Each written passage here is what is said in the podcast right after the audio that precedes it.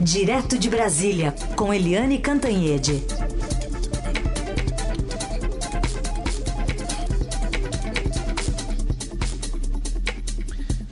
Oi, Eliane, bom dia. Bom dia, Heisen. Bom dia, ouvintes. Bom, começamos falando aí do, do 9 de setembro, teve o 8 de setembro também, quando caminhoneiros começaram a fazer bloqueios em estradas em apoio ao presidente Bolsonaro, a ponto de ele ter enviado um áudio lá para os caminhoneiros. A gente reproduz aqui para você comentar, Helene. Fala para os caminhoneiros aí que são nossos aliados, mas esses bloqueios aí atrapalham a nossa economia.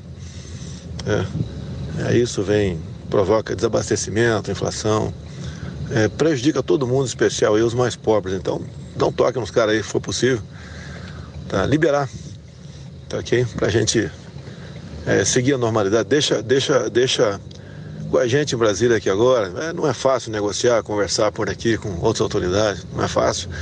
Mas a gente vai fazer a nossa parte aqui, vamos buscar uma solução para isso, tá ok? E aproveita aí, em meu nome, dá um abraço a todos os caminhoneiros aí. Bom, Helene, a, a autenticidade do áudio foi confirmada pelo ministro da Infraestrutura, Tarcísio de Freitas. Pois é, mas uh, apesar da autenticidade uh, ser confirmada pelo ministro, apesar de todos nós sabermos que é o presidente Bolsonaro, apesar da gente saber que é verdade, eu não sei se é porque os caminhoneiros sabem que o presidente é chegado numa fake news, né, e está sendo inclusive processado no Supremo por fake news, talvez por isso, ou talvez porque eles não consigam enxergar a realidade, eles acharam que o vídeo do presidente é fake. É uma coisa de maluco, né? Realmente, é, como eu comento sempre, é inacreditável tudo. O fato é o seguinte, é que a gente está rindo para não chorar porque os caminhoneiros estão fechando as estradas em há divergências né, no número de estados. Alguns sites falam em 12 estados, outros falam em 15 estados. O fato é o seguinte: eles é, decidiram agir contra o país e a favor de Jair Bolsonaro. Né? Aliás, agir a favor de Jair Bolsonaro nesse momento é agir contra o país, a pacificação e a economia brasileira. O fato é que já há filas imensas é, de gente em Santa Catarina, de carros em Santa Catarina, porque começa a faltar combustível. Os caminhoneiros, em vez de entregar os produtos, eles estão é, fazendo barreiras, é, impedindo a entrega de produtos e impedindo, inclusive, o fluxo de veículos no país. É de uma gravidade enorme, até porque eles estão fazendo isso em nome do presidente Bolsonaro, em favor do presidente Bolsonaro e contra as instituições contra a democracia e, particularmente, contra o Supremo Tribunal Federal. Isso, como o próprio Jair Bolsonaro disse, tem um impacto direto no fornecimento de produtos e, portanto, na inflação. A inflação que já está galopante, já está fora da meta, que afeta a comida do povo brasileiro que está sem emprego, né, e que também, como Jair Bolsonaro disse, acaba é, sendo devastadora, principalmente para os mais pobres. Enfim, é gravíssimo. Só para concluir esse comentário, eu falei ontem com o presidente do Senado, o senador Rodrigo Pacheco, e perguntei para ele por que que ele cancelou as sessões, as reuniões de comissões, enfim, o trabalho do Senado no resto da semana. E aí ele é, explicou, porque ele foi informado uh, pela, pela Polícia Legislativa que havia o risco de invasão no Senado Federal.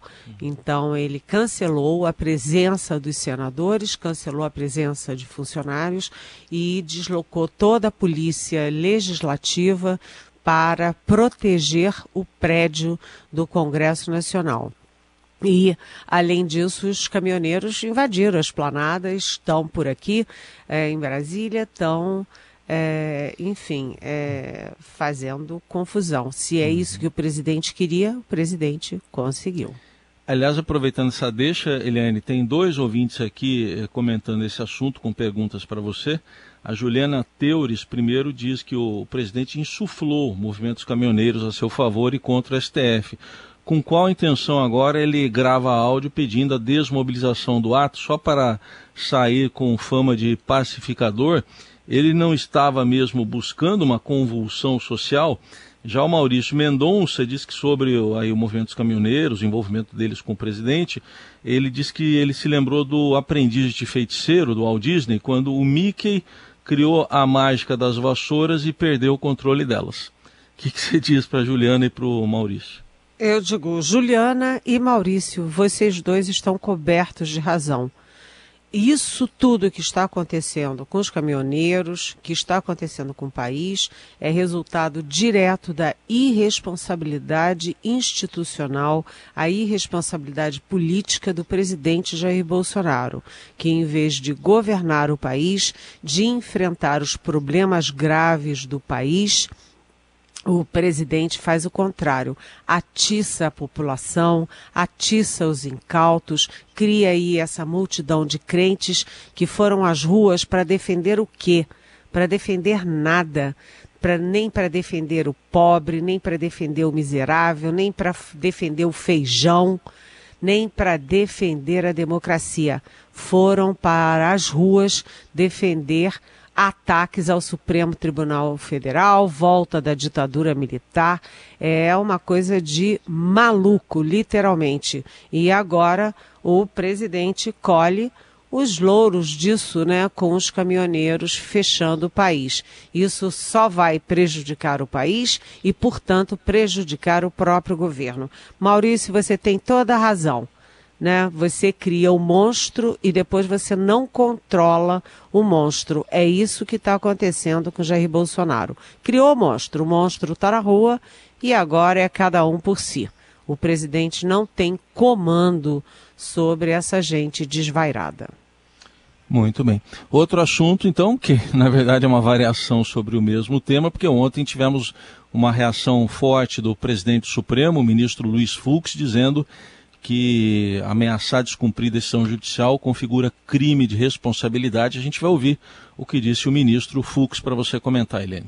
Se o desprezo às decisões judiciais ocorre por iniciativa do chefe de qualquer dos poderes, essa atitude, além de representar um atentado à democracia, configura crime de responsabilidade a ser analisado pelo Congresso Nacional. Num ambiente político maduro, questionamento às decisões judiciais devem ser realizados não através da desobediência, não através da desordem, não através do caos provocado, mas, de certo, pelos recursos que as vias processuais oferecem.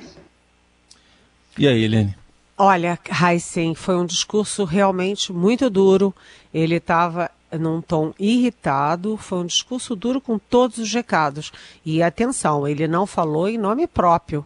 Ele não falou em nome de Luiz Fux, ele falou em nome do poder judiciário, até porque esse discurso foi acertado de véspera com os próprios ministros do Supremo que são alvos dessa selvageria é, institucional que a gente está vendo. Agora, o discurso do Fux, em resumo, é, ele foi muito feliz ao alertar a população contra o profeta do falso patriotismo. As pessoas se vestem de verde e amarelo, se enrolam na nossa bandeira nacional para, em nome do patriotismo. Patriotismo do quê?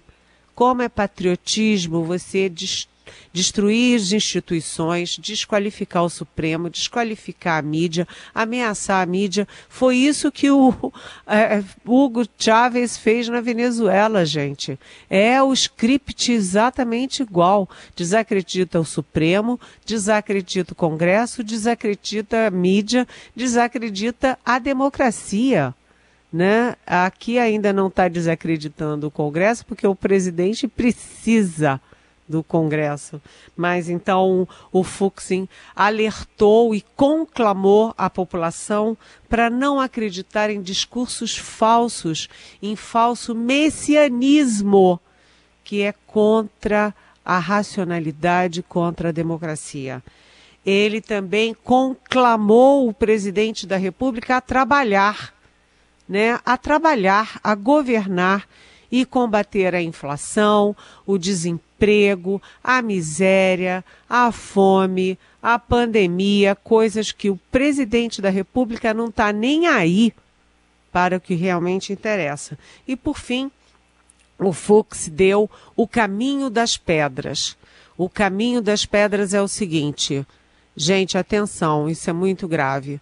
Né? O presidente da República ou de qualquer poder ameaçar não cumprir ordem judicial, não cumprir determinação da Suprema Corte do país, é crime de responsabilidade passível de processo e de impeachment. E ele ainda avisou: isso vai cair no colo do Congresso Nacional. Mas além do Congresso, tem um outro personagem-chave, que é o Augusto Aras, o Procurador-Geral da República. Não estava prevista a fala do Aras ontem, mas ele fez questão de falar e ele disse o seguinte: ele disse o seguinte, que descumprir a Constituição e, a, e as determinações judiciais jamais, nunca Fica aqui o recado, porque o presidente, para sofrer crime de responsabilidade, isso depende da PGR e depende da Câmara dos Deputados. Heisen. Análise política direto de Brasília com Eliane Cantanhede, ainda com a repercussão ah, e a reação de autoridades da República aos ataques e ameaças do presidente Bolsonaro no 7 de setembro. Bom, Eliane, o presidente da Câmara não foi tão efusivo como o presidente do Supremo, é, mas é, ele não falou a palavra impeachment, defendeu pacificação, mas falou de um compromisso com as urnas eletrônicas. Vamos ouvir o que disse Arthur Lira. A Câmara dos Deputados apresenta-se hoje como motor de pacificação. Na discórdia, todos perdem, mas o Brasil, a nossa história, tem ainda mais o que perder. O único compromisso inadiável e inquestionável que temos em nosso calendário está marcado para 3 de outubro de 2022, com as urnas eletrônicas. São as cabines eleitorais, com sigilo e segurança, que o povo expressa sua soberania. Bom, tá aí a palavra de Arthur Lira, Eliane. Há pouco a gente entrevistou aqui a senadora Simone Tebet. Ela acha que uh, a rua é que vai dar a resposta. Tem que haver pressão da rua para que ele abra processo de impeachment. Ela abertamente defendeu isso. É, o problema é o seguinte, Heisen, é que a rua, neste momento, está apoiando, aprovando esse, esses atos golpistas, essas manifestações e ameaças golpistas do presidente Jair Bolsonaro. Vamos ver como é que fica a reação no 12 de setembro, porque os movimentos de centro, até centro-direita e esquerda, estão negociando para fazer um contraponto, é, uma manifestação bastante robusta para não deixar os bolsonaristas sozinhos nas ruas, né? Mas neste momento as ruas estão favoráveis ao presidente Bolsonaro, apesar de ele ter é, menos de um terço da população, segundo todas as pesquisas. Mas o fato é o seguinte: é, é preciso mostrar o efeito dessas falas do presidente, dessa irresponsabilidade do presidente Bolsonaro sobre o país e a economia do país. Além dos caminhoneiros, vocês viram que ontem as bolsas tiveram a maior queda desde que o Supremo anulou as sentenças do ex-presidente Lula. Foi uma queda expressiva. Então, o presidente Bolsonaro derruba as bolsas. O presidente da Câmara, o, o Arthur Lira, como a gente viu, não falou impeachment, mas falou num basta a esse clima de guerra. O presidente do Senado, Rodrigo Pacheco, é, criticou o extremismo, o radicalismo e os excessos. Atenção, os excessos e 12 partidos, eu estou falando 12 partidos, se reúnem para discutir formas de reação à sandice do presidente da República. Ontem o PSDB mudou seu status em relação ao governo. O status era de independência e agora o partido passa a ser de oposição ao governo e ao presidente Bolsonaro. Além do PSDB, temos DEM, temos PSD, é, PSD Cidadania, PSOL, PT, MDB, Solidariedade, é, que são partidos médios a grandes, é, dizendo não a esse clima de é, radicalismo, de extremismo criado no país pelo presidente Bolsonaro. Isso só afeta a economia, as pessoas, as famílias, as empresas, os investimentos. Ninguém lucra com isso. Só o presidente Bolsonaro que tenta salvar os filhos dos seus inquéritos, salvá-lo a ele próprio dos inquéritos e salvar o seu pescoço. Agora, o clima pró-impeachment cresce bastante e ontem mesmo o Ciro Nogueira, chefe da Casa Civil, e o Arthur Lira, que é do mesmo partido do Ciro Nogueira, PP, foram conversar com Gilmar Mendes para tentar algum tipo de negociação. A resposta do Gilmar Mendes é a óbvia tudo depende do presidente da República. Enquanto o presidente radicalizar, não dá para amenizar. Ouvintes se manifestam também, fazem perguntas. A, a Regina Lopes está dizendo que esse discurso do deputado, do presidente da Câmara, Arthur Lira, é, ela, ela faz ela se lembrar dos pais que dizem aos filhos: ah, ah, Olha, essa foi a última vez que digo, da próxima vez que fizer algo de errado, vai ver só. E aí nunca faz nada e os erros se sucedem. O que, que você acha disso? Ela está perguntando a Regina Lopes. Oi, Regina. A sensação é sempre essa em relação a Arthur Lira. Arthur Lira que faz discursos dúbios. Ele diz um basta aos extremismos, mas ao mesmo tempo corre para o palácio. É, ele diz que é preciso parar com radicalizações perigosas, mas ao mesmo tempo faz é, manifestações em, no estado dele, Alagoas, liga para o presidente da República, põe o celular ao, é, no viva voz para as pessoas verem o quanto ele é próximo do presidente da República. Então ele tem uma posição dúbia. Mas, Regina, essa gente do Centrão é muito muito, muito pragmática. Né? Se em algum momento eles verem que o Ciro Nogueira não está conseguindo fazer nada no governo, foi para a chefia da Casa Civil, tem a alma do governo, mas não manda nada. Que o Arthur Lira está fazendo papel de bobo, que 12 partidos estão pressionando pelo impeachment. Olha, eles sabem uh, da importância da sobrevivência do presidente, mas sabem muito mais da importância da própria sobrevivência. Então, a calibragem vai depender das pressões institucionais, das pressões populares, das pressões da, do mundo financeiro, empresarial, religioso. Portanto, Arthur Lira tem um poder imenso, ele tem o poder da bomba atômica, que é o impeachment. E Olha, eu não diria que ele é, vai morrer abraçado com o presidente Bolsonaro, não. Se o Bolsonaro insistir nessa estratégia, ele pode correr o risco de perder o Centrão, o Arthur Lira e ter aí um processo de impeachment, sim. Isso não está fora do horizonte. Bom, então vamos do Arthur, Eliane, para o Arturo, nosso ouvinte, que fez uma pergunta para você, a gente vai ouvir.